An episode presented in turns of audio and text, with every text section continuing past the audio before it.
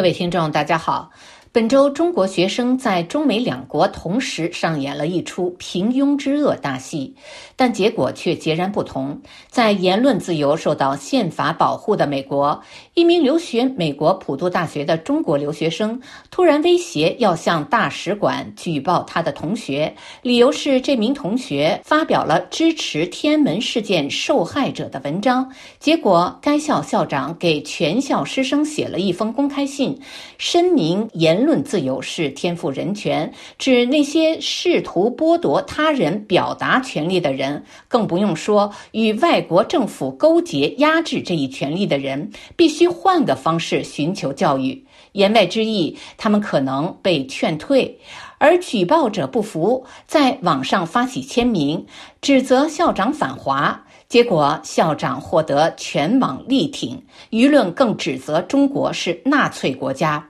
显然，这位从小接受洗脑教育的中国留学生，动不动就举报，以为共产集权那套行为方式是放之四海而皆有效的。虽然身在墙外，大脑却是一堵行走的高墙。再说墙内，本周上海震旦学院老师宋更一因在课堂上谈论南京大屠杀，遭一名学生举报。周四，宋老师被学校开除，事件在网上引发轩然大波。其实，自习近平上台以后，已有多位大学教授因学生举报被校方开除，但此次的举报者却引发众怒，因为他用来告发老师的视频是个恶意剪辑版，将老师谈话断章取义，不但涉嫌故意勾陷老师，而且等于把校党委也给恶搞了。一篇题为《上海那个剪辑视频的告密学生已经涉嫌犯罪》的网文这样写道：“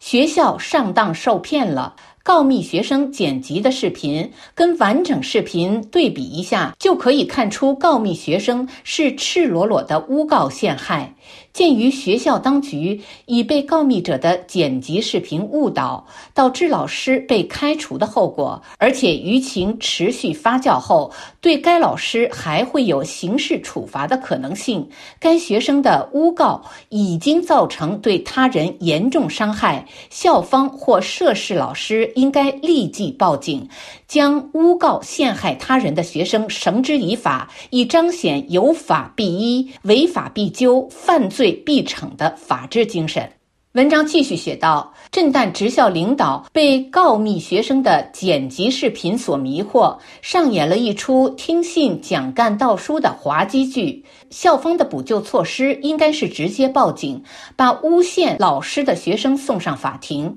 一个学校有个别学生犯罪不丢人，上了这个罪犯的当才是真丢人。”而且蒋干是上了周瑜的当，他盗回来的是全虚全伪的书信，他自己并没有剪辑书信去骗领导。这个学生比蒋干恶劣一百倍，竟然以剪辑视频勾陷老师，同时骗了学校当局。这事儿若搁曹操那个时代，该学生的十个脑袋也给砍光了。幸亏今天是法治社会，只会以罪量刑。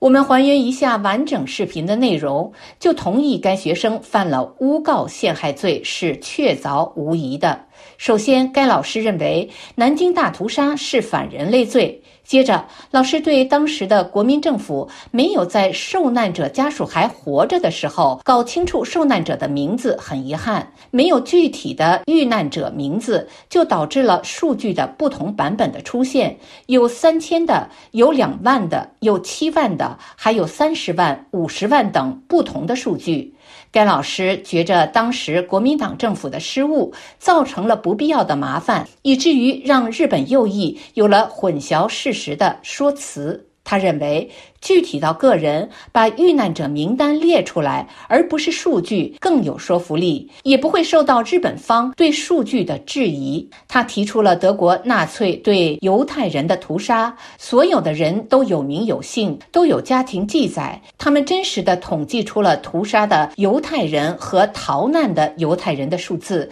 让纳粹罪行板上钉钉，没有任何狡辩的可能。老师提出要进行反思，不能永远去恨，而应该反思战争是怎么来的，反思如何杜绝这种战争灾难的发生。这完全是与正能量毫不违和的言论，是一个尽职尽责的好老师的讲课，居然被学生剪辑视频诬陷，导致被开除。现在大家惊呼学校鼓励告密，教师在课堂上战战兢兢，绝非国家幸事。退一万步说，老师真有什么反动言论，算告密学生打到猎物了。但老师都太谨慎了，告密学生竖着三个耳朵也发现不了猎物，这就让告密业内卷了。靠告密进取的路太拥挤，狼多肉少了，于是就催生了震旦职校学生的诬告陷害。没密可告，就剪辑勾线成密，